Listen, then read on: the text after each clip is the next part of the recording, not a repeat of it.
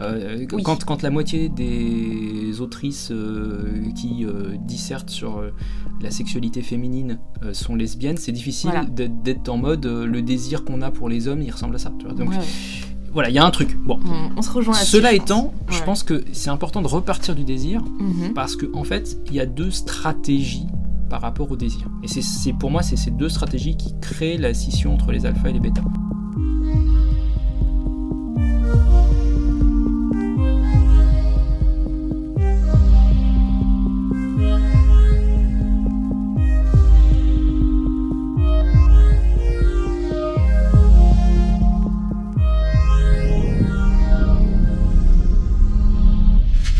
Bonjour Moss. Bonjour Amélie.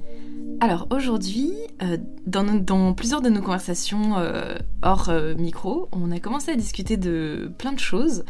Et à un moment, tu m'as quand même souvent ramené le sujet de alpha et bêta. qui est un sujet qui est pas trop trop évoqué. Enfin, c'est ça a une vision un petit peu genre ah c'est un des trucs qu'utilisent. Enfin, ce sont des termes qu'utilisent les mascus pour voilà Même les désigner des choses. aussi. Euh, la communauté de la séduction. Oui, bah, je dis les, mascu- oui, les ouais. masculinistes, pour moi, ça englobe un petit peu tous ces gens-là, tu vois. ok, ouais. Donc, euh, et donc c'est des termes qui, on va dire, n'ont jamais été euh, définis clairement, parce que clairement, euh, ce que je me rends compte, c'est que chacun a un petit peu sa définition. Donc je propose que voilà, tu nous expliques déjà quelle est ta définition et qu'on discute un petit peu de tout ça et qu'on voit où est-ce que ça nous mène, quoi. Ok, bah si tu veux. Alors, en fait, pourquoi c'est intéressant de se pencher sur ces termes? On va peut-être partir de ça. Ouais. C'est que, euh, quelque part, c'est un peu normalement le- la séparation entre euh, les hommes qui ont du succès et les, et les hommes qui n'en ont pas. Mhm. C'est en tout cas comme ça que la plupart des gens le voient. C'est-à-dire que quand tu vas dans le domaine de la séduction, la plupart des gens te disent voilà, il y a les, les alphas qui ont en gros comprendre euh, toutes les filles les du monde à leurs Ouais. pieds, et euh, les bêtas qui euh, triment toute leur vie pour attirer désespérément un petit peu d'attention, Mhm. en y parvenant avec plus ou moins de succès, et etc. Bon. Le problème, c'est que dès que tu commences à vouloir mettre le doigt sur qu'est-ce qui fait qu'un groupe réussit mieux qu'un autre, euh, là, c'est là où c'est un peu la foire d'empoigne et, et la porte ouverte à toutes les explications, plus ou moins subjectives de euh, non, mais en fait, c'est les muscles, c'est euh, l'argent, c'est le carnet d'adresse, c'est la position sociale, c'est tu vois, tu peux imaginer tout un tas de- d'explications. Mhm. Et en fait, si tu veux, la, la vraie question, c'est c'est un peu la même que se posent certains artistes, je présume. C'est ils voient passer un truc en top des ventes, euh, top chart à la radio, et ils se disent mince, mais pourquoi ce, ce morceau euh, passe partout euh, alors qu'il n'est pas spécialement intéressant, alors que moi je fais des trucs beaucoup plus exploratoires et intéressants, et pourtant ça passe pas. Mhm. Et donc, en gros, c'est la question, c'est mais c'est quoi la clé du succès? Voilà, c'est ça la, la vraie question de départ. Mhm. Euh, et donc en fait, le problème c'est que du coup, ça c'est quelque part la mauvaise manière de définir alpha et bêta. En fait, c'est la manière la plus courante en France, j'ai l'impression, aujourd'hui. Ouais. Mais d'un point de vue... euh, en fait, ok, euh, il faut quand même que je dise, parce que je présume que je vais avoir le commentaire en dessous, à à un moment donné, quelqu'un va le, va le signaler pour moi, je présume, mais en fait, ça dépend des micro-communautés. Tu amalgames un peu Ouais, tout le ouais. monde ensemble. Mais en vrai, dans les micro-communautés, il y a des gens qui vont pas être d'accord sur la définition de ce que c'est que alpha Ouais, et bah, bêta. je suis totalement d'accord, c'est pour ça que j'étais en mode est-ce que tu peux nous le redéfinir? Parce que moi j'ai vu des, des dizaines de définitions différentes et chacun a sa vision selon effectivement euh, la communauté dans laquelle. euh, clairement. Alors, en fait, j'ai l'impression Mhm. que la définition, euh, si- s'il y en avait une qui devait faire un peu consensus, Mhm. c'est plutôt par rapport aux notions de euh, désir féminin. Ouais. C'est un sujet qui, au passage, est étonnamment assez peu abordé, je trouve, par les féministes. Euh, même si on parle beaucoup de euh, d'activité sexuelle féminine ou etc. Je trouve que la notion de Mhm. désir est pas forcément très souvent abordée. Qu'est-ce qui génère le désir chez une femme? C'est une question, moi j'ai l'impression que ne se pose pas tellement. Si On parle beaucoup plus de finalement, euh, je, sans, employer des mots euh, d'une vulgarité euh, volontaire, mais disons que on ira vachement plus disserter sur euh, la forme du clitoris, la position de la vulve, enfin que sur finalement qu'est-ce qui génère un, un désir, qu'est-ce qui éveille une attractivité féminine. Alors, je, je trouve que quand même on en parle, mais Ouais. je suis d'accord avec toi sur le fait qu'il y a quand même un petit peu un tabou sur euh, qu'est-ce qu'on désire euh, vraiment. Enfin quand on parle de désir c'est plus euh, comment désirer euh, les femmes ou comment se désirer soi-même ou j'en sais rien tu vois.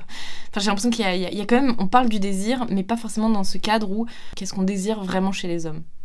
Bah, en fait je pense que le vrai tabou il est quelque part un peu caché derrière c'est le fait de désirer les hommes pour une certaine frange des féministes est déjà un tabou en soi. Mmh Donc mmh. ça, c'est si tu veux, à partir de ce moment-là, c'est difficile de disserter euh, quand, quand, la moitié des autrices euh, qui euh, dissertent sur la sexualité féminine sont lesbiennes, c'est difficile d'être en mode le désir qu'on a pour les hommes, il ressemble à ça. Tu vois Donc, voilà, il y a un truc. Bon, on, se rejoint Cela étant, je pense que c'est important de repartir du désir mhm. parce qu'en en fait, il y a deux stratégies par rapport au désir. Et c'est pour moi, c'est ces deux stratégies qui créent la scission entre les alphas et les bêtas.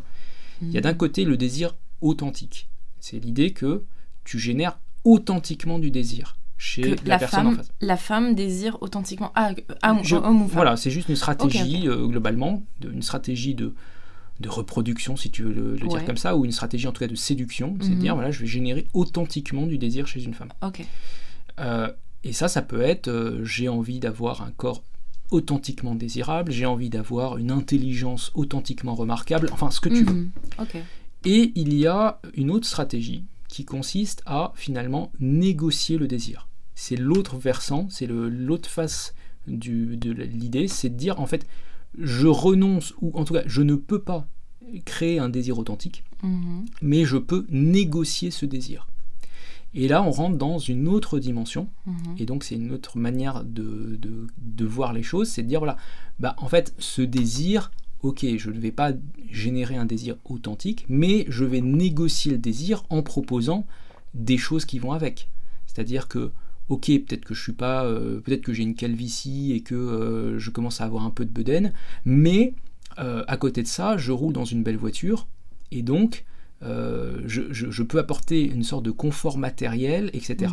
Mhm, et donc quelque part, l'idée de cette, deuxième voie, on va dire, d'approche et de séduction, c'est de considérer qu'en fait, on ne peut pas générer un désir authentique, mais qu'on peut négocier le désir. Mhm. Bon, la, réalité des choses, c'est qu'en fait, c'est Enfin, déjà, c'est très difficile de négocier le désir. Et puis, en moyenne, les femmes dont on négocie le désir ressentent une vraie souffrance quand on essaie de négocier leur désir. Ça, c'est.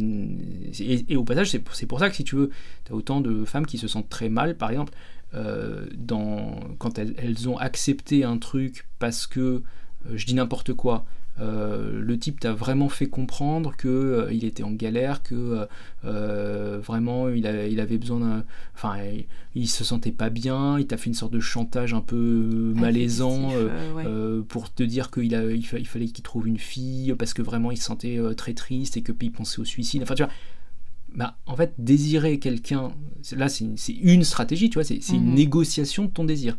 C'est qu'en fait, il essaye de créer un, une culpabilité. Euh, alors, c'est une manière, c'est une manière particulièrement sale de le faire, tu vois, mais il, mais il y en a plein d'autres. Mmh. Mais c'est, ça peut être à l'opposé de ça, ça peut être, regarde, moi euh, j'ai du succès euh, et j'ai, j'ai de la thune, je peux t'offrir une vie matériellement hyper confortable. Ouais. Etc.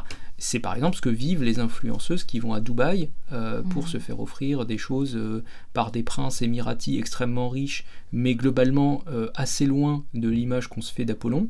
et ben, elles ont une, négociation de leur désir en fait. Mhm. Elles, elles n'ont pas un désir authentique. Elles négocient leur désir, mhm. elles acceptent de désirer, mais en échange de quelque chose. Et du coup, elles se sentent hyper sales en fait de faire ça. Parce que quelque part, ah. c'est là où tu arrives dans une sorte de relation un peu prostitutionnelle. Bah, bien sûr, oui, c'est ce que j'allais dire. Voilà. Le truc, c'est que du coup, en fait, ces deux stratégies, c'est ça qui fait là, pour moi la différence entre alpha et bêta, c'est qu'il y en a un des deux, euh, le, groupe alpha, en fait, hmm. euh, focalise son énergie sur la création d'un désir authentique. Alors que l'autre groupe, le groupe bêta, a tendance à essayer de négocier le désir donc c'est, pour moi, c'est ça qui sépare les deux groupes. Le groupe bêta va essayer de négocier le désir par mille et, un, euh, mille et une solutions, mais du coup, en fait, en voulant négocier le désir, quelque part, il est obligé de rentrer dans un cadre de négociation, mhm. quoi qu'il arrive. Et donc, il va être euh, amené à aller finalement regarder. Oui, mais qu'est-ce qu'elle a écrit sur sa description? Prenons, euh, prenons cet exemple. Une description Tinder, elle a écrit qu'elle voulait un homme qui faisait plus de 1m75, elle voulait un homme qui euh, avait de l'humour, un homme qui, etc. Et donc, en fait, comme il est dans une logique de négociation, Mhm. il ne dit pas non mais attends mais évidemment qu'elle va me désirer. Enfin je, euh, vais à la salle tous les jours je, me sens hyper bien dans ma peau euh, j'ai euh, confiance en moi j'ai plein de potes qui me trouvent génial je suis hyper à l'aise dans ma vie enfin voilà non il n'est pas, dans cette logique là il est dans une logique de négociation du désir donc Mhm. dans cette logique-là, il dit je vais essayer de cocher toutes les cases qu'elle a écrites dans sa description Tinder, et donc je vais lui dire que je fais bien 1m77, que euh, j'ai de l'humour parce que euh, mes potes ils rigolent souvent à mes blagues, et que euh, etc. Et ça, c'est une manière, si tu veux, d'essayer d'approcher la, la séduction, Ouais. qui en fait n'est en soi pas très séduisante et c'est pour ça qu'elle réussit pas Mm. tellement bien en fait c'est tu vois c'est juste dans Ah la, ouais. la manière de faire cette histoire de la négociation du désir ben en fait ça marche pas tellement, tu vois. Ouais, ouais. c'est- c'est- on va pas se mentir. Mhm. Et, et donc, quelque part, après, les, les filles peuvent se re-raconter l'histoire en, en romantisant le fait que euh, c'est un peu ce que tu peux trouver typiquement. Tu prends, euh, alors son, son nom m'échappe, mais le, la personne qui a pendant des années été à la tête de- du magazine Playboy, un Mhm. magazine pour adultes, euh, etc. Il avait une villa euh, fantastique euh, parce qu'il gagnait euh, véritablement bien sa vie. Enfin, ce genre de ce Ouais. genre d'activité euh, économique a l'air d'être extrêmement lucrative et rentable. Et euh, il avait autour de lui, évidemment, tout un harem euh, de jeunes filles qui étaient, euh, malgré son grand âge, apparemment toutes éperdument amoureuses de lui, Mhm. malgré le fait qu'il avait en moyenne quatre fois leur âge et que il avait un, un mode de vie qui était, on va dire, pas très sain. Voilà. Ouais, on peut imaginer toutes les, Ouais, voilà, bien sûr. voilà, on peut imaginer toutes les choses qu'on veut. bien sûr. Et ben, c'était, c'était clairement ce genre de profil-là. Mhm. Oui, je pense que c'est un type qui avait une certaine aura, qui avait peut-être une certaine aisance sociale, qui avait peut-être certaines qualités. Je, c'est pas, c'est pas la, la question. Mhm. C'est que quelque part, en fait, je pense que la plupart des, des filles qui étaient là étaient dans une négociation de leurs désirs. C'est qu'elles voyaient qu'elles pouvaient éventuellement avoir une carrière euh, ou euh, avoir une certaine aisance matérielle ou etc. Mhm. Et se re-raconter l'histoire pour ne pas trop, en fait, pour gérer la blessure émotionnelle et potentiellement narcissique qui correspondait au fait qu'elles étaient littéralement en train de négocier leurs désirs. Mhm. Voilà. Et donc, comment, enfin, t'as as des exemples de, enfin, de manière dont les femmes se re-racontent euh, l'histoire? Bah, là, je te dis, c'est un exemple, c'est que tu, toutes les filles qui traînaient dans ce genre Ouais. de maison, euh, euh, hôtel, par- hôtel de luxe, Ouais. euh, etc., Genre, euh, te, racontent après que- coup qu'en fait non, mais c'était quand même le grand amour, que il y avait non, mais il y avait des vrais sentiments, les gens peuvent pas comprendre, ils pensent que mais tu penses que c'était juste une relation de de- d'argent, mais en fait pas du tout, etc. Mais tu penses pas que ça se trouve leur désir il est. euh, Enfin, je sais pas, tu vois, je suis pas dans leur tête. euh, Ah, C'est c'est- pas impossible. Il y a, il y a- il y a des filles qui sont amoureuses euh, de gens qui pourraient être leur grand-père. Je, je- voilà. C'est juste qu'en pratique, euh, Tu penses qu'il y a un il se de- trouve que étonnamment, euh, quand elles choisissent un grand-père, c'est pas un grand-père qui vit dans un EHPAD. Oui. C'est systématiquement un grand-père qui a une, fortune colossale. Voilà. Moi, Ok, je, je- à partir de là, je, je n'ai plus rien d'autre à dire. Je, je laisse les gens faire leur, leur conclusion. Tu vois. Je, constate. euh. Très bien, très bien. C'est vraiment hyper intéressant. Euh, Toi, ça, ça te, ça correspond à des choses que tu as vues ou que tu. ça- Oui, oui, totalement. En fait, quand tu décris le truc, euh, dans ma tête, euh, j'ai j'ai tous les exemples de manière dont les gars, euh, ouais, genre juste euh, interagissent dès le départ.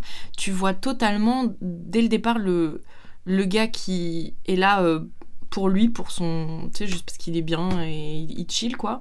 Et le gars qui est là pour toi. Enfin, tu vois ce que je veux dire? Le- Vraiment, le- la vibe est pas du tout la même. En fait, moi, j'ai une vraie question par rapport au désir négocié parce que je ne suis pas sûre que je, suis capable de faire ça. Je suis pas sûre que je suis capable de négocier mon désir.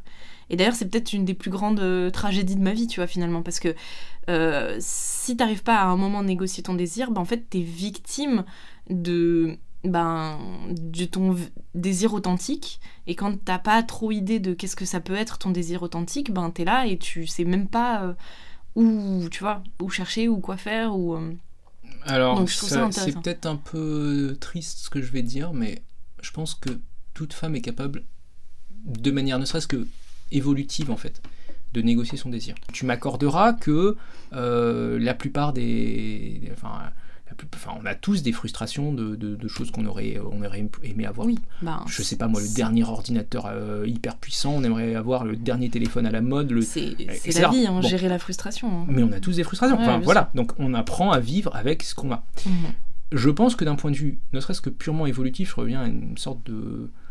Alors, je vais pas faire de la biologisation euh, un peu basique, mais en, en fait, pour euh, survivre, tu as besoin, côté féminin, Ouais. d'être capable, de temps en temps, de trouver un mec qui te défend, ou un groupe qui est prêt à t'accueillir, Mhm. etc.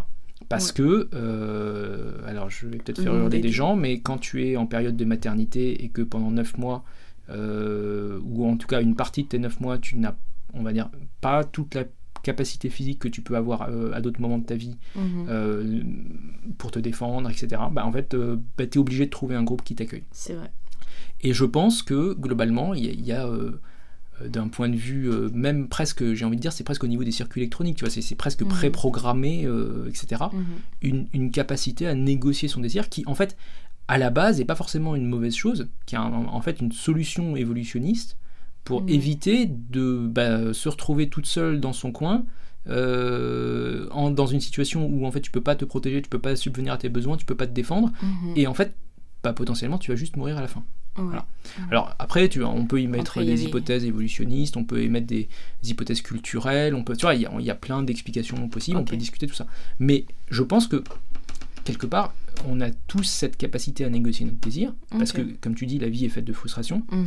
Et je pense que côté féminin, en fait, tu peux te permettre d'avoir un, euh, de cultiver le quelque part ton ton envie de jamais négocier ton désir jusqu'au moment où bah, la situation est tellement difficile que tu peux pas en fait.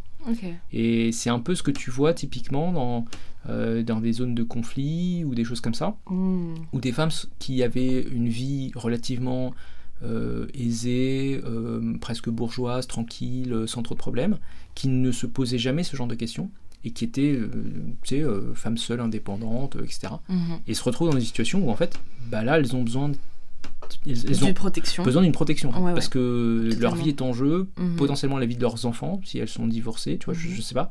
Et du coup, étonnamment, les, les, les standards se réajustent quand même parce Mhm. que bah, tu peux pas en fait Ouais. euh, très longtemps, tu es, obligé en tout cas de, de réfléchir à ça. Et donc que tu le veuilles ou non, au bout d'un moment, quand c'est vraiment euh, il y a des obus qui pètent euh, à côté de chez toi, bah en fait Tu finis par euh, Ouais. par te dire que peut-être qu'il vaut mieux être en sécurité. Tu- Tu réorganises quelque part ta liste de priorités et ton échelle de valeur Je vois très bien. pour dire que tu veux plus de la sécurité vite Mhm. euh, et que quelque part euh, le fait que euh, il faut absolument euh, qu'il ait le physique de je sais pas quel acteur est à la mode en ce Mhm. moment, et ben quelque part ça devient moins important pour toi. Ok. Pour revenir juste au concept de alpha et bêta, des fois, des mecs qui étaient alpha, euh, genre tombent amoureux d'une femme, et là, tu sais pas trop pourquoi, euh, deviennent des bêta absolus, euh, genre du jour au lendemain, quoi. En tout cas, avec cette femme. Ils peuvent être alpha euh, dans, dans, leur, enfin, dans un autre contexte, mais ils vont se retrouver méga bêta dans une situation, et tu te dis, mais comment c'est possible? Parce que, alors, c'est là où, tu vois, moi j'ai bien parlé de comportement ou de stratégie alpha et bêta. Ouais. Pour moi, c'est des stratégies de séduction ou des comportements dans un but, si tu veux. Et c'est pas un truc. C'est là où, quelque part, moi, je. Je suis pas complètement convaincu par une partie de la sphère masculine qui t'explique qu'il y a des hommes qui sont alpha, euh, Nés, ouais. nés comme ça, euh, ou qui sont devenus alpha, etc. Mhm. Et que c'est en fait une identité, tu vois. Ouais, ouais. Pour moi, c'est pas une identité, c'est une. Et d'ailleurs, euh, peut-être l'une des meilleures preuves de ça, c'est euh, le, le concept en fait de, de l'alpha du groupe. Tu peux, tu, tu mets dans une pièce des gens qui ne se connaissent pas a priori, Mhm. euh, dont peut-être certains euh, ont toujours eu des stratégies euh, plutôt de négociation du désir, etc. Mhm. Et ben, en fait, tu vas recréer localement, ces gens ne se connaissent pas, ils vont discuter entre eux, etc. Tu auras toujours un qui va peut-être être plus extraverti, plus assertif, plus agressif, etc. Et qui va se réimposer euh, comme étant le euh, L'alpha local de ce groupe. Ouais, ouais, tu vois. ouais, bien sûr. Et tu le transporterais, ce, ce même bonhomme, dans une autre pièce, Mhm. avec des gens peut-être plus assertifs ou plus agressifs, et en fait, Mhm. tu, la hiérarchie se réorganiserait, et peut-être qu'ils joueraient pas le même rôle, tu vois, c'est ça le... Ok, ok. Donc, donc on est d'accord que c'est bien aussi une question de. Bah, ça peut être contextuel, Ouais. C'est ça ouais. le, le truc, c'est qu'il faut... Enfin, en fait, l'idée que tu es alpha en tout temps et en tout lieu, euh, etc..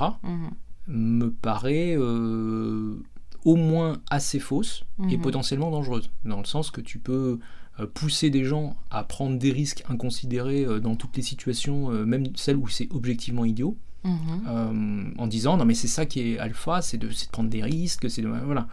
Alors qu'il y a des cas où c'est malin, Et y a il des cas où ça l'est pas, tu vois. Ouais, ouais. Et euh, donc, c'est pour ça que je, je- moi, Mhm. j'ai un peu du mal avec cette vision, un petit peu de l'étiquette. euh, ça y est, je suis un. Et au passage, du coup, pour revenir à, ta- à ce que tu dis, Mhm. en fait, tu peux très bien te retrouver dans une situation où, dans un microcosme, tu gravites et tu, tu es un alpha, tu vois. Tu, Mhm. tu es le mec qui est euh, le plus assertif du groupe. Les autres te regardent avec euh, un petit peu Admiration d'admiration. et- ouais. Euh, les filles disent euh, Ah ouais, c'est quand même lui qui est le leader du groupe, euh, etc. Mhm. Quelque part, ce- cette espèce de statut de leader du groupe se dégage automatiquement. Et ensuite, bah, tu peux te retrouver dans un autre contexte ou dans une quête amoureuse ou machin. Ouais. Et en fait, là, réaliser que ton statut de leader du groupe ne marche pas, Mhm. ne génère pas le désir authentique. Et c'est là où tu Mhm. bascules du coup sur la négociation du désir. Parce que tu as, échoué au désir authentique. Euh, tu vois, tu prends par exemple les discussions qu'on a pu avoir dans un précédent podcast sur l'idée que euh, il y avait quelque part un peu un love at first sight, tu vois, l'amour Ouais. au premier regard, le, le truc immédiatement te pa- t'apparaît évident que tu vas. Et ben en fait, euh, quelque part, ça, ce n'est vrai que dans le cadre du désir authentique. Euh, c'est Mhm. dans le désir Oui, négocié, ça. ça. prend plus, ça de, prend temps, plus de temps, il faut, ouais, faut placer les pions.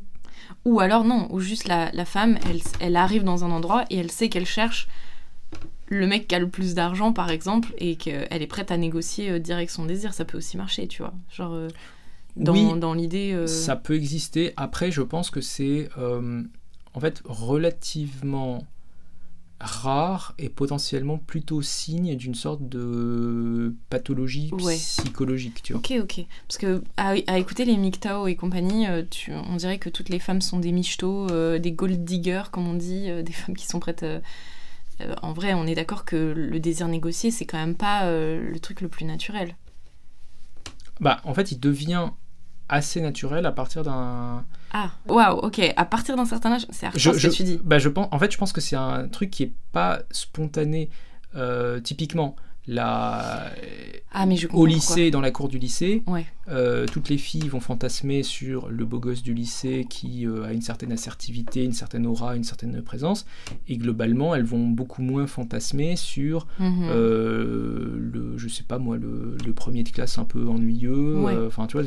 bon. Qui lui promettra le futur sur Mars, quoi. Mais, en fait, progressivement, avec la compréhension qu'il existe à la faveur de ces dynamiques de relations hommes-femmes, Mhm.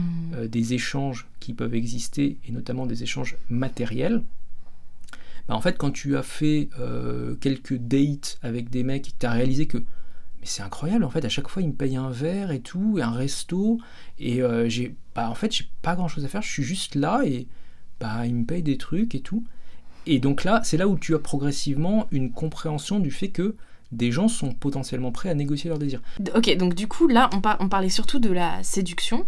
Mais Ouais. du coup, une fois que euh, les personnes se sont mis en couple, euh, voilà, euh, se sont mariées, etc., finalement, c'est un petit peu terminé cette histoire d'alpha et de bêta. C'est vraiment, c'est pour ça que peut-être c'est surtout réservé aux gens qui sont euh, en train de chercher, les gens qui sont dans la séduction, en fait, finalement. Parce qu'après, il n'y a plus trop ce, ce- ce concept. Ben si, ça, ça s'arrête pas euh, Ah ouais. à la- à la- aux portes de la séduction en fait. Enfin, en réalité, c'est un truc qui, qui, justement continue dans le couple et dans la durée. Alors après, c'est peut-être moins euh, classique d'en entendre parler, Ouais. tu vois, mais tu prends une formule comme euh, celle qu'on a en français, qui porte la culotte dans le couple, c'est une expression un peu classique. Ouais. Et en mais- fait, c'est- un peu la question du alpha et du bêta qui est en, euh, subliminalement Ah oui, euh, posée, tu vois. Genre, en gros, si... oui, ok, ok.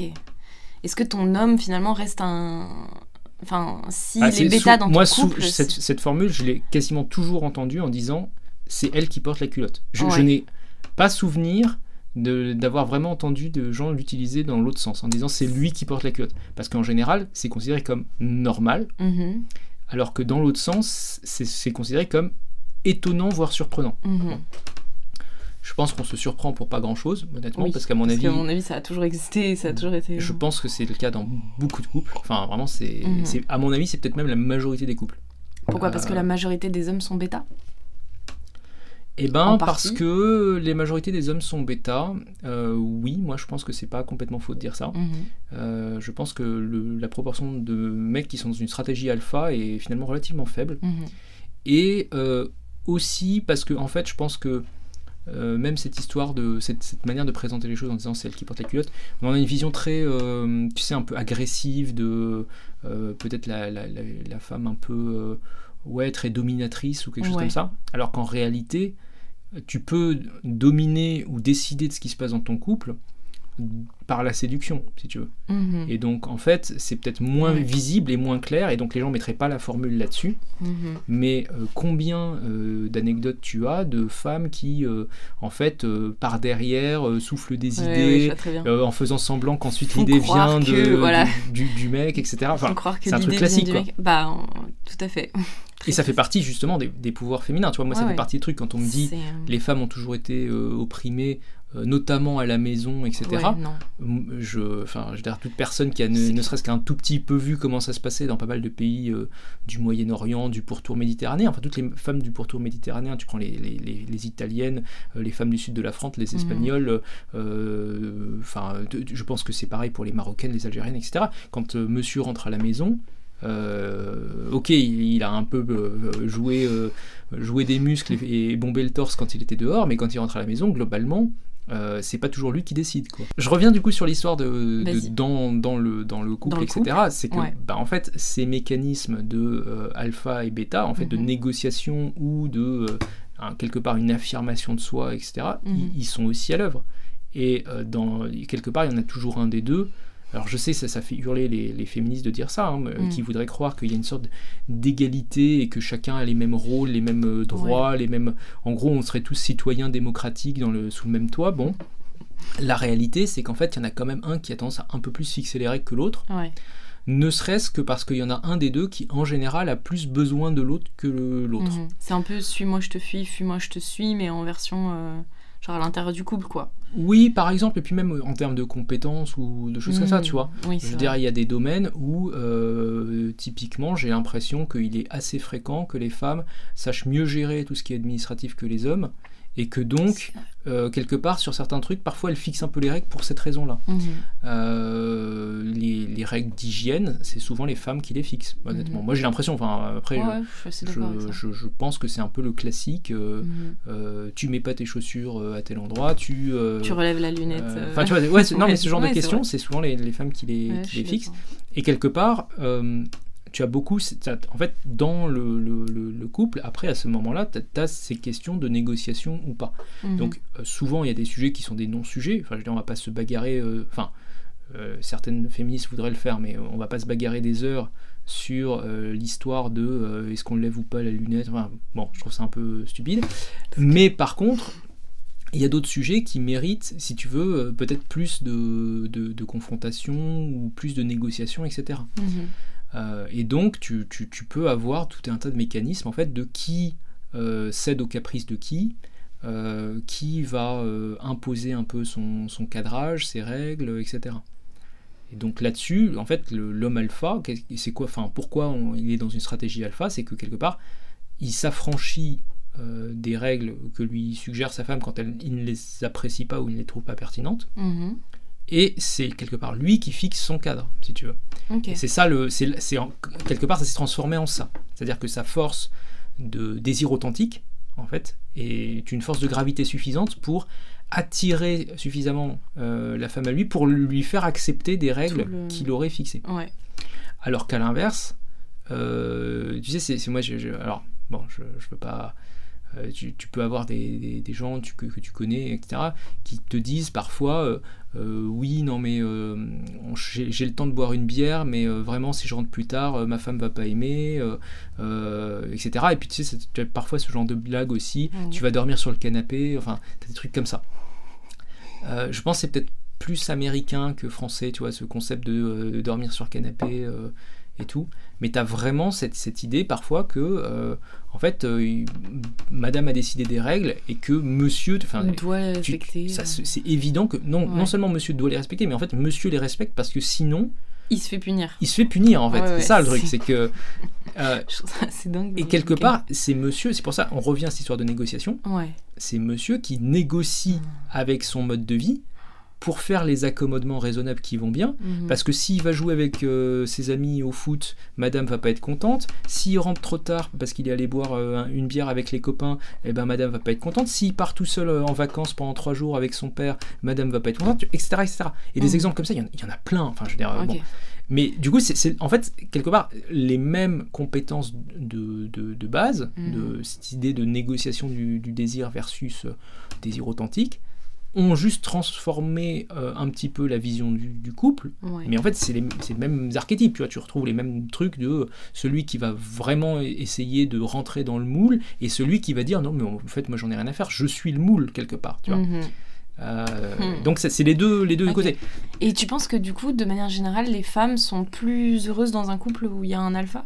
Enfin, parce qu'en général, c'est ça, on, veut- on, on essaie de promouvoir euh, l'alpha parce que l'alpha serait la solution euh, à tous les problèmes. Enfin, tous les problèmes.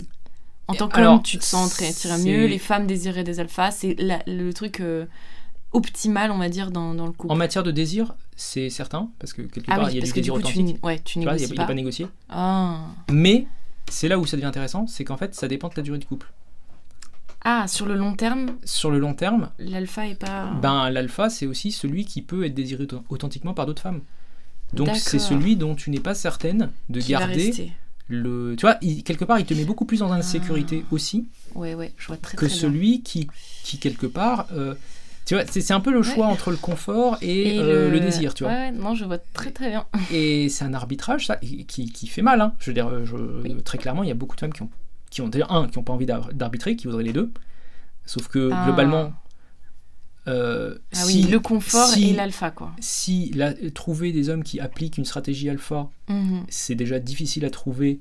Quand, quand tu commences à dire qu'en plus tu veux des alphas qui ont une sécurité matérielle, qui ont, euh, etc., euh, ces gens-là, c'est une telle minorité de la population, Que c'est évident que. il n'y en a pas pour tout le monde. Ouais. et globalement, toutes les femmes qui pensent qu'elles peuvent en avoir un ne peuvent pas en avoir un. Enfin, je veux dire, Parce qu'il faut être Très clairement, c'est- femme, d'une- il faut être une femme d'une qualité euh, exceptionnelle, c'est certain. Euh, ah ben je, je Si pense tu que c'est garder le mec, euh. c'est à peu près aussi rare, voire plus rare que des millionnaires en France. Quoi. Enfin, je veux dire, c'est un truc, euh, euh, à mon avis, si tu si as 100 000 mecs en France qui peuvent prétendre avoir euh, euh, à la fois euh, Le les- physique, le l'intellectuel, euh, le désir authentique qui génère parce qu'ils ont euh, une certaine aura, leur aisance sociale, un bon carnet d'adresses, Ah ouais, un boulot qui paye bien, etc. Il n'y en a pas tellement. c'est vrai, c'est vrai. Et en fait, si tu veux, c'est un peu le deuil Ah ouais, de, de, de ça qui, qui est compliqué. C'est que Ah, je suis totalement d'accord, euh, parce que tu vas avoir la possibilité éventuellement d'avoir des tas de coups d'un soir, notamment avec des mecs qui sont dans ce genre-là. Mhm. Bah, une fois que tu as rencontré un- une personne comme ça, c'est dur d'en faire le deuil en fait et, et d'accepter que. Tu vois, c'est un peu genre. euh, Ah, je reprends mon, mon image de la Fiat Punto. Allez, euh, je- imagine, tu euh, donnes les clés à quelqu'un pendant trois mois pour conduire euh, une super voiture, une Maserati, je sais pas quoi, Mhm. une Bentley, enfin ce que tu veux. Et ensuite, tu lui dis. Bon bah écoute c'était cool hein, euh, mais euh, bon euh, pas de bol pour le reste de ta vie bah t'as le choix c'est soit une Twingo soit une, soit une Punto et bah c'est dur tu vois Ouais, ouais. et réaccepter quelque part de, de- de- de- Mm. d'être dans un, un autre monde quand tu as été enfin, c'est la même chose quand tu as, été dans des conditions de luxe absolu de Ouais, revenir, à revenir, euh, une vie beaucoup plus simple beaucoup plus Clairement. modeste en fait c'est une sorte de C'est intéressant. euh, frustration un peu classique ce, ce côté là de Euh, devoir faire un deuil de quelque chose que tu as vécu Ouais. qui était extraordinaire et reconnaître et accepter que c'était extraordinaire et que ça ne se reproduira très vraisemblablement jamais Ouais. ça c'est très violent tu vois Moi, il y a un truc qui m'a énormément euh, choqué. Je suis tombée sur le concept de d'alpha widow. Et en fait, euh, c'est. Ah, c'est plus ou moins ce que je Bah, décrivais. c'est fait, exactement hein, ce que tu euh, décrivais, mais du coup, là, je mets le mot dessus. Vas-y, vas-y. hein. En gros, le, le concept d'Alpha Widow, c'est voilà, t'as as, as, passé euh, plusieurs mois ou plusieurs années en, en, Maserati, euh, en Ferrari ou ce que tu, ce que tu veux, et euh, là, t'arrives, tu, tu vieillis un petit peu, et, euh, ou même pas, enfin, Non, mais juste tu en te fait. remets dans. Ouais. Ouais, tu, tu, tu te fais. En fait, tu ne peux plus. comment dire bah t'es, oui c'est ça widow widow ça veut dire Veuve. ça veut dire que t'es tellement, tellement été habitué ou t'as eu un, un ancrage tellement fort avec un, alpha qu'en fait tu n'arrives pas à faire ce deuil là et donc tu te retrouves dans, bah, le deuil euh, euh, éternel en fait de, ces alphas là et donc le concept de l'alpha widow il a été il a été défini par des mecs qui disent qui parlaient je pense à des bêtas et qui disaient ne vous mettez pas avec une alpha widow parce qu'en fait elle est toujours elle a pas fait le deuil et donc quoi que tu fasses, ça sera jamais assez bien parce qu'en fait, elle sera incapable de négocier son désir et donc tu seras toujours moins bien que son alpha euh, qu'elle a toujours en tête.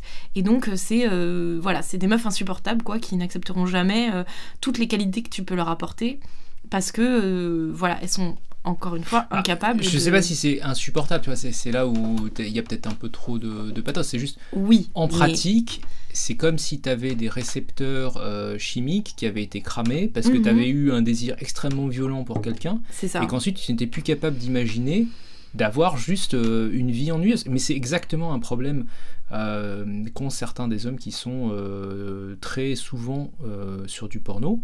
Ah oui, Euh, totalement. C'est en fait le fait que bah, quand tu ne vois que des filles qui sont des 8, 9, 10 sur 10 et que, Ouais. euh, alors je, je- loin de moi l'idée que toutes les filles qui en font euh, sont dans ces niveaux-là, mais enfin je pense que celui qui a envie de ne choisir que des 8, 9, 10 sur 10, il peut. Mhm. Euh, et quand tu n'as vu que ça, bah, c'est dur ensuite d'aller draguer euh, la fille qui habite euh, trois rues à côté, euh, Mhm. qui a une vie normale, qui a une, une corpulence normale, qui a des, on va dire, euh, une, une libido normale, enfin tous ces aspects-là, tu vois. Ouais, ouais, totalement. Et donc, euh, pour revenir sur l'Alpha Widow, la chanson peut-être de Katy Perry euh, qui illustre bien le truc, c'est euh, The One That Got Away, euh, le- Ouais. celui qui est parti. Et en gros, c'est, euh, enfin cette chanson-là, c'est, si vous regardez le clip, c'est euh, Katy Perry qui se la joue euh, cinquantenaire. euh, euh, en plein regret parce que il y en a un qui est parti quand elle était au collège et euh, ou je suis enfin non je pense que c'est pas collège c'est à mon avis c'est college dans le sens anglais dans, Ah oui. donc probablement plutôt université Euh, et donc elle, elle regrette celui qu'elle a rencontré à la fac en Mhm. fait et qui euh, était euh, euh, tellement désirable et tout et, et qui est parti tu Ouais, vois. ouais. Et, euh, et ensuite elle n'a dû se satisfaire que de, de types beaucoup plus moyens beaucoup plus normaux et elle trouvait ça euh, euh, un peu triste. Ouais. Euh, Et mo- moi, c'est vraiment une vraie peur que j'ai. Je me dis, euh, est-ce que je serais capable, en fait, euh, soit de re-avoir un désir authentique pour euh, bah, quelqu'un de juste euh, bien, tu vois Euh, Est-ce que je, en fait, est-ce que, est-ce que je suis, est-ce que j'ai vraiment mes récepteurs chimiques justement qui sont complètement euh, désingués et en fait, ben, je serais finalement plus jamais amoureuse entre guillemets, tu vois? Est-ce que c'est Enfin, c'est vraiment une vraie peur que j'ai. C'est, c'est, c'est, dur, hein. franchement, quand t'as grandi avec. euh, Bah, en fait, parce que tu t'es jamais posé la Disney, euh, question du. Bah, c'est pas Disney qui fait ça pour le Non, coup. mais le côté, c'est- euh, c'est plus. Tu rêves toujours de ton prince charmant, de te marier avec l'homme avec qui t'as, t'as tellement envie de lui faire des enfants, genre ça te rend dingue, tu vois. Euh, moi, c'est comme ça que je voyais le, mon mariage. Là, on est en train de me dire, bon, bah, ça se trouve, t'es une alpha widow, et euh, sorry, not sorry, va falloir que t'épouses le mec, et quand, tu, quand il soulèvera ton voile de mariée, là, euh, pour te dire oui, tu seras en mode, Ah, quand même, t'aurais pu faire mieux. C'est horrible, c'est horrible. Franchement, c'est. Je, je pense Attends, que. mais ça marche des deux côtés, ça. Enfin, t'es- Ben, c'est pour ça au début je t'ai dit est-ce qu'il n'y a pas la même chose pour les mecs? Mais Tu veux dire de- du concept d'aller. euh, ouais un, un genre d'alpha widow pour les mecs aussi. Genre ils sont tombés amoureux d'une d'une folle complètement alpha quand ils étaient ados et euh, Bah, en fait, je pense que la plus, différence, c'est que quelque part, euh, l'ego masculin en matière de séduction a beaucoup plus l'habitude d'être froissé que l'ego féminin. Ah c'est possible. Euh, parce que Oui parce qu'en fait ils s'entraînent. il y a, enfin, il y a quand même un- énormément de rejet. Ouais ouais Et donc, si tu veux, je vais pas te dire que c'est un peu du déjà vu, mais ça me. Tu vois, quelque part, je pense que tu as beaucoup plus de, de Mhm. situations où tu te fais rejeter, et donc euh, quand tu as un rejet de plus, tu es plus, je, je vais presque dire que tu rentres dans la statistique, tu vois. Ok. Euh, quand Ouais. euh, côté féminin, tu, tu, tu as eu euh, 3, 4, 5 histoires d'amour, dont une avec un type qui était extraordinaire, etc. Euh, je comprends que ça te choque parce que je pense encore une fois que côté féminin, tu as moins l'habitude du rejet. Ouais. Je pense que la femme moyenne se prend beaucoup moins de râteaux Après, euh, que l'homme moyen. ça existe aussi, les mecs qui, les mecs qui mettent euh, 4, 5, 6 ans à se remettre d'une rupture parce que euh, leur meuf, euh, c'était trop, euh, c'était trop de la Mais- perfection, tu vois. C'est pas toujours parce que c'était une, Une alpha, une, euh, femme extraordinaire d'un point de vue genre physique, C'est vrai. intellectuel, etc. C'était peut-être aussi parce qu'ils avaient un, un confort, ils avaient trouvé un équilibre. C'était leur rose, comme dans Le Petit Prince. Ouais, c'est ça. C'était celle qu'ils avaient apprivoisée. C'est... Aussi qu'en fait, elle avait pu déclencher en eux des changements qui étaient positifs. tu vois, Mmh, ça, oui, euh, oui, c'est vrai. Parce que toi, Ouais. tu, tu vois le côté euh, genre euh, la personne en face, elle est bien ou elle est pas bien, mais en fait, Ouais, euh, la personne en face, elle peut te faire devenir quelqu'un de bien ou pas vrai. bien. tu Non, vois. mais je suis, je suis d'accord que ça, Ça, va. c'est un aspect, c'est pareil, on n'en parle jamais. en fait. J'aimerais bien, si c'est possible, qu'on parle peut-être un petit peu de, de cette bicatégorisation et des subtilités éventuelles qui peuvent se cacher entre les deux. Parce que Mhm. on a tendance à, si tu veux, présenter. Enfin, c'est c'est deux grandes tendances majeures, mais euh, à l'ombre des deux grandes tendances majeures, il peut y avoir entre les deux des. Euh, des petits transfuges ou des changements euh, j'ai pas vu- forcément prévus. J'ai vu qu'il y avait des gars qui commençaient à parler de Sigma, euh, un petit peu pour. euh, Mais t'en as même, même plein d'autres, hein. t'as des, t'as Ah, des gamma, t'as des oméga, enfin, déjà, Mais il y a vraiment des gars qui se disent bonjour, je suis Oméga. Je suis... Non. Euh, non, je pense pas. Je pense que de toute façon, c'est des, des catégorisations qui sont trop. Mais encore une fois, tu vois, le, le truc, c'est que je pense que dès que tu rentres dans ces catégorisations-là, Mhm. tu perds de vue un petit peu l'espèce de négociation du désir versus euh, euh, désir authentique. Ouais. Et en fait, c'est du coup, quand on te dit oui, euh, je suis euh, de, je sais pas moi, gamma, bah en fait, t'es là, tu fais, oui, mais attends, ça correspond à quoi? Et Mhm. objectivement, bah le gamma c'est un bêta dans toute sa splendeur en fait. C'est pas, y a pas de, tu vois, Mhm. on peut on peut passer deux heures à raffiner, mais en fait la différence est, est vraiment ténue quoi. Au sens que je viens de donner. hein, Mhm. je veux dire, voilà. Après, si tu veux, le truc que je trouverais intéressant, c'est qu'en fait, comme on a un tout petit peu abordé cette notion d'alpha du groupe, etc. Mhm. euh, bah en fait, il est intéressant aussi de se dire, voilà, mais au fond, ok, il y a des gens qui euh, ont une situation relativement stable, qui ont plutôt, plutôt, plutôt toujours été habitués à négocier leurs désirs, si tu veux. Mhm. Et est-ce que ces gens-là, bah pour certains, ils se disent, ouais, mais si je vais à la salle de de muscu deux fois par semaine, est-ce que je deviens un alpha, euh, etc. Mhm. T'as as des mecs qui se posent des questions comme ça. Et donc, ils essayent de, quelque part de, de, de changer de stratégie ouais. en cours de route, tu vois. Ouais, ouais. Euh, ben, en fait, euh, je reviens sur l'idée de, en fonction de ta durée de relation, potentiellement, tu veux pas les mêmes types de mecs. Ouais. C'est-à-dire que je pense que pour un- une relation courte, tu veux plutôt un alpha, Ah, pour une relation longue, tu veux plutôt un bêta. Ouais. Ben, en fait, quelque part, le, le meilleur, euh, le- dans le meilleur des mondes, si tu veux choisir, tu voudrais quelque part une sorte d'hybride entre les deux. Tu. Mhm. Quelqu'un qui te génère un désir authentique, mais quelqu'un qui aussi euh, soit capable Sur de le te long sécuriser. terme, euh, ouais, arrive à. Ouais, ouais, bien sûr.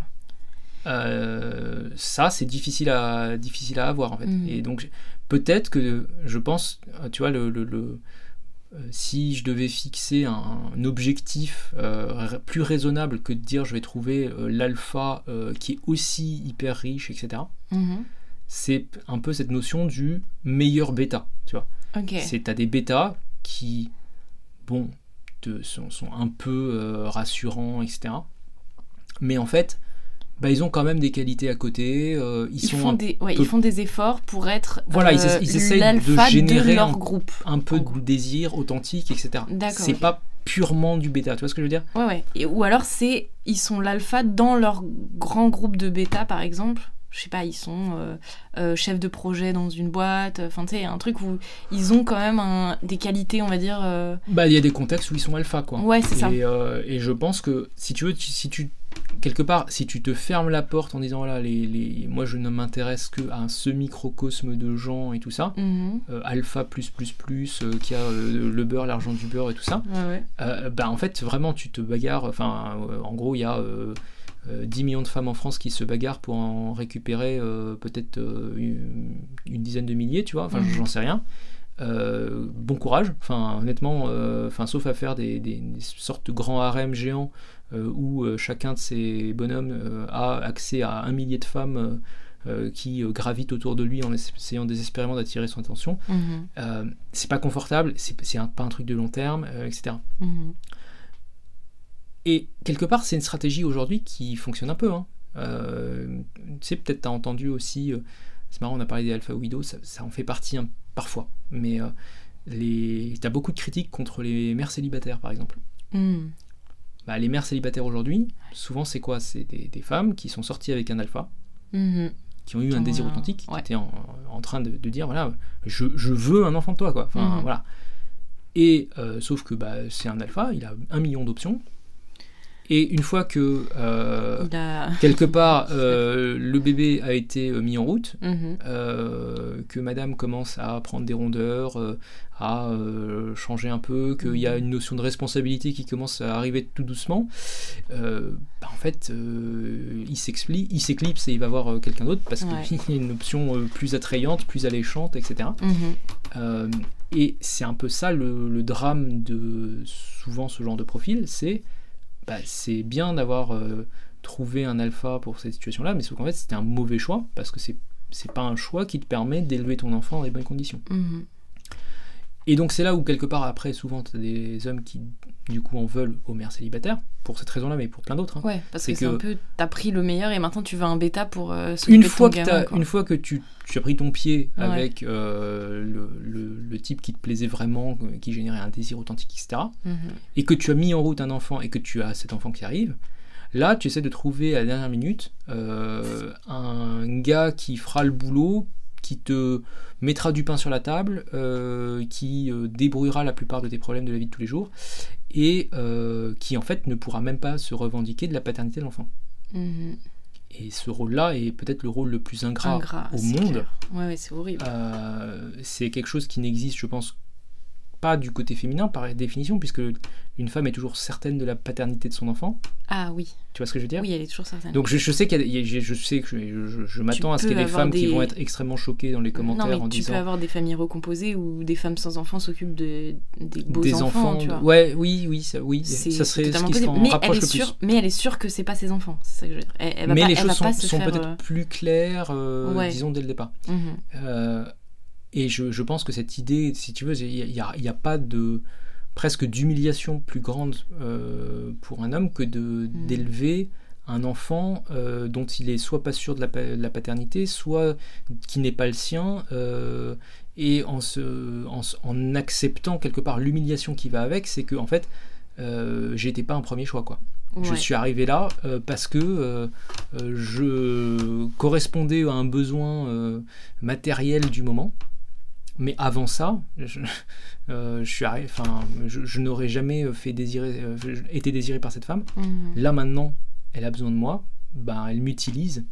Et là, on arrive sur cette notion d'utilisation qui est très sale, tu vois, de, de- Ouais, ouais. euh, et un peu de euh, manipulation, tu vois. Il y a un bouquin qui a, qui a beaucoup marqué euh, euh, les hommes, notamment ceux qui se plaignent des, des mères célibataires. C'est euh, la trilogie des livres d'Esther Villard, là, euh, qui, qui est une euh, auteure euh, allemande, euh, qui a écrit euh, L'homme manipulé, euh, etc. Donc ça, c'est un des titres de, de sa trilogie. wow. Je- voilà, c'est- intéressant à lire. Mhm.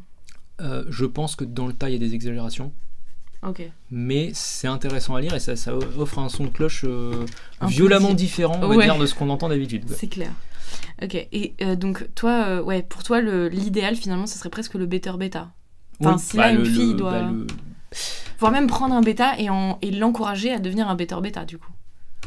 Ah, ça c'est dur. Ah, ça, Ah je sais pas. Ok. Le, ben, disons Il faut que, que ça vienne de, de lui-même parce que sinon, ça, pareil, ça, ça le laisse toujours dans la, dans en la fait, catégorie euh, je fais ce que tu veux pour redevenir je meilleur. pense qu'il faut un niveau de conscience extraordinaire pour Mhm. savoir ce qu'on désire. Ah, Tu vois ce que je veux dire? Le désir est pas Ouais. toujours conscient. ouais, je suis d'accord. Et je pense que c'est un travail, euh, peut-être le travail d'une vie, Mhm. d'arriver à, à- à identifier ce qui fait que quelqu'un a un charme, que quelqu'un a euh, Ah quelque chose d'extraordinaire qui nous attire plus que quelqu'un d'autre. Ouais. Et donc l'idée que tu as ce niveau extraordinaire de conscience pour être capable de guider quelqu'un pour devenir Un peu le truc ce, que tu qui, ce que tu désirerais, euh, ça, ça me paraît d'une- telle ambition et d'une telle complexité que je- ne vois pas comment c'est possible. Très bien, très bien. Mais après, moi je pense qu'il vaut mieux euh, quelque part un, un bêta qui fait des efforts Oui. euh, et qui euh, a du potentiel, tu vois. Mhm. Clairement, on est sur une histoire de potentiel là. Après, le bêta, de base, il fait des efforts, non C'est pas ça le concept du bêta. Il fait des efforts pour correspondre à ton, ton idéal. Oui, c'est là la différence. Ah. Je parle du bêta qui fait des efforts. Tu fais bien de préciser en fait. Ok. Du bêta qui fait des efforts pour devenir lui-même meilleur en fait. Ah. Tu vois?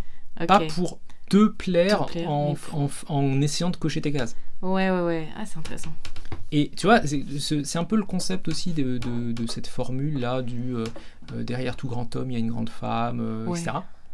Euh, bah, c'est qu'en fait, tu vois, moi j'ai l'impression qu'on est beaucoup dans une génération où on considère qu'on achète des gens sur catalogue et qu'après ils ont plus de marge de manœuvre, ils changent plus, ils bougent plus. Clair. encore une fois, moi, dans, dans ma, dans ma vision d'un couple qui fonctionne bien, les deux se tirent vers le haut Mhm. mutuellement, tu vois. Mhm. Euh, L'idée, c'est que, enfin, moi, je, franchement, dans les, dans les quelques couples que je connais qui fonctionnent vraiment bien, où je me dis, tiens, ça, c'est des, des couples qui marchent, et franchement, ça fait plaisir de, de voir des couples comme ça.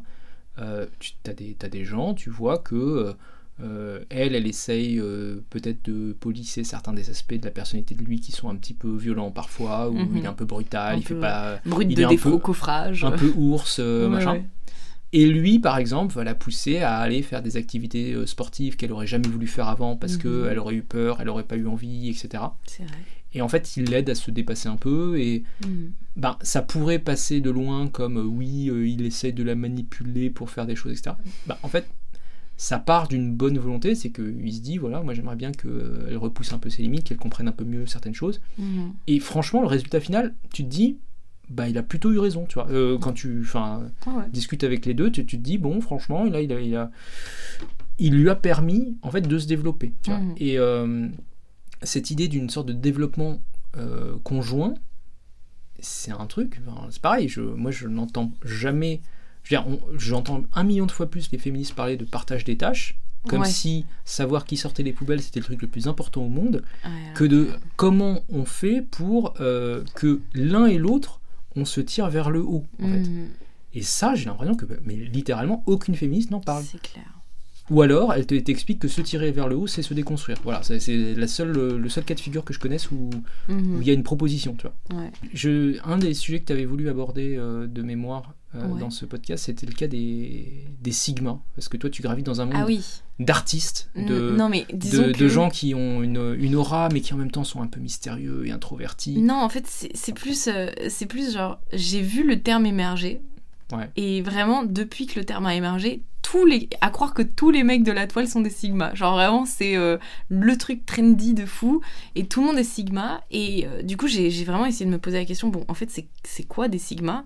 Pour moi, la grande majorité des gars qui se disent Sigma, c'est juste des bêtas qui veulent pas... euh, qui... Parce que, redéfinissons le Sigma, si nous voulons bien. Euh, pour expliquer bien le, concept du sigma selon comment moi je le- je l'entends, je vais réutiliser une analogie que tu m'avais fait euh, hors micro. Euh, c'est l'idée du, cadre. On en parlait juste un tout petit peu avant, mais moi je le vois de manière beaucoup plus imagée, beaucoup plus visuelle. En gros, imaginez que l'alpha, c'est quelqu'un qui a un cadre et les femmes vont essayer de rentrer dans leur cadre. Euh, les bêtas, c'est ceux qui vont essayer de rentrer dans le cadre de, Quelqu'un d'autre de quelqu'un d'autre. Ouais.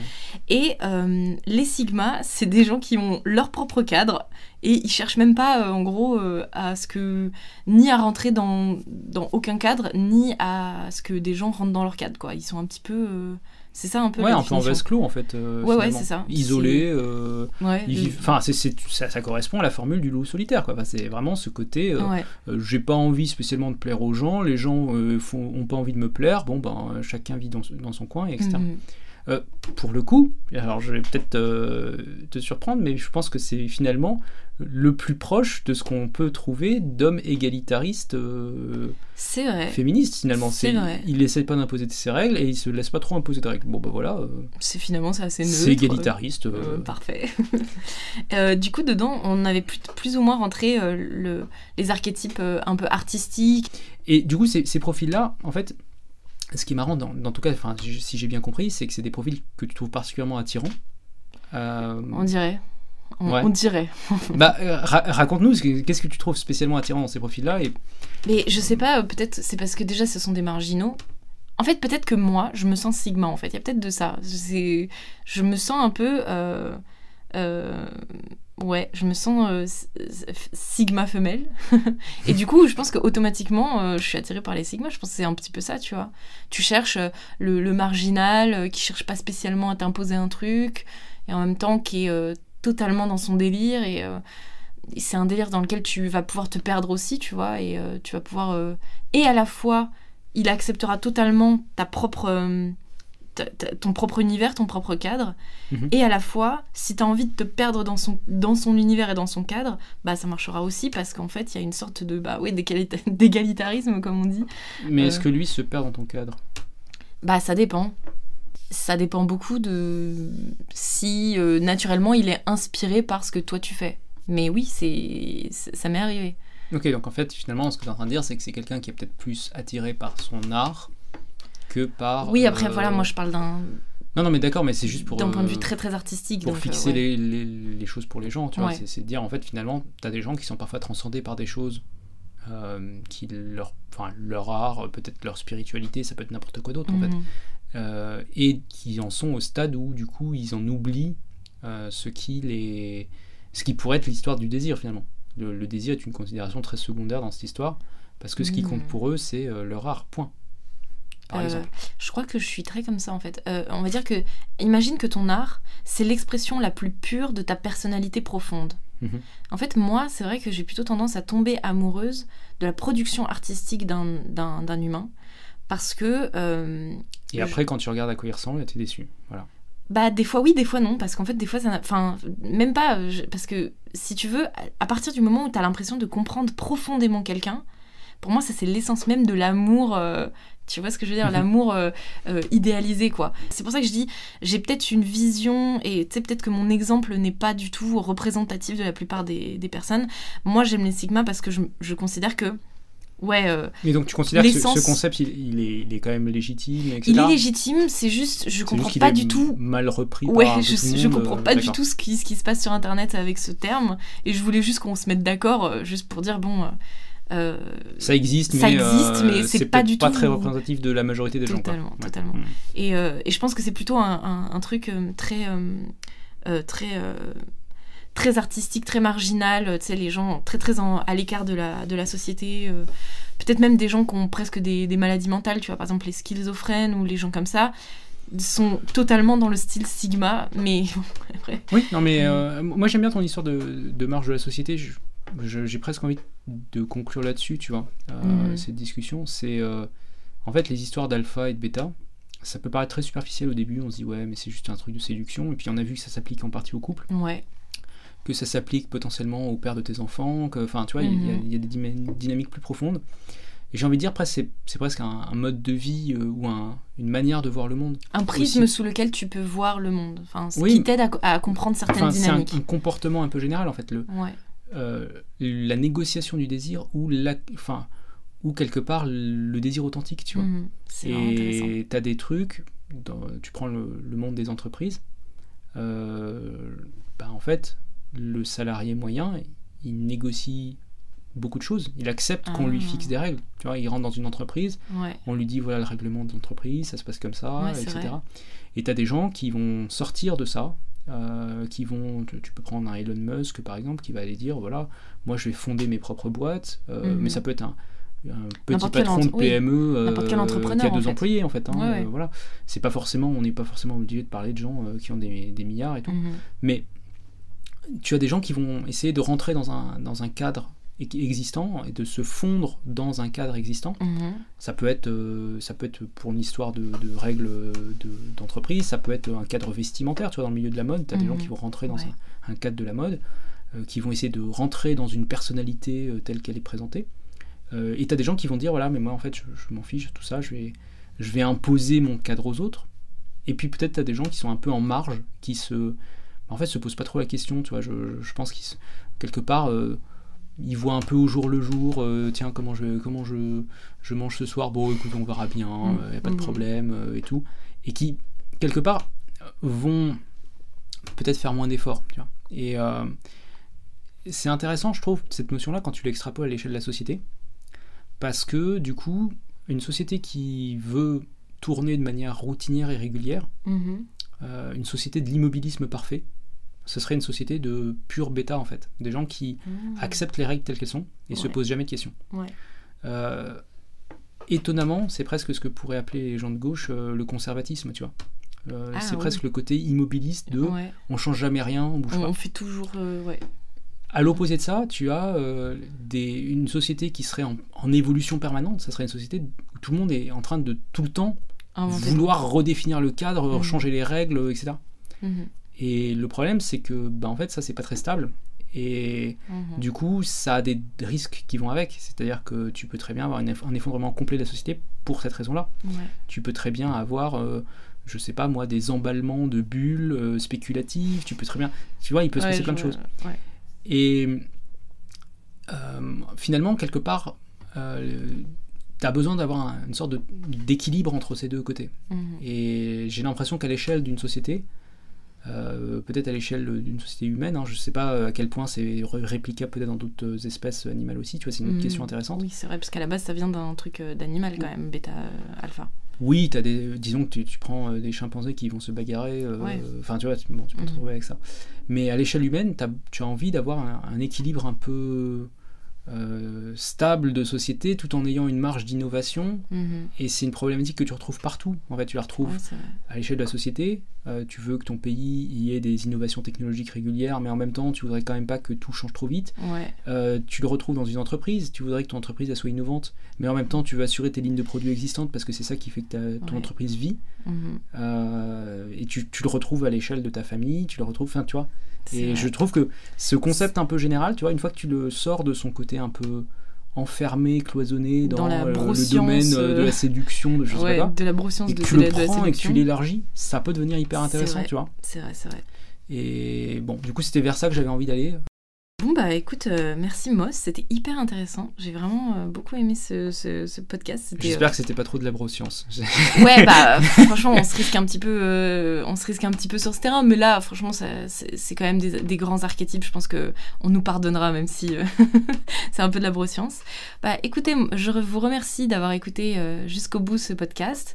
On se retrouve la semaine prochaine pour un nouveau podcast. Mhm. Et d'ici là, portez-vous bien, prenez soin de vous.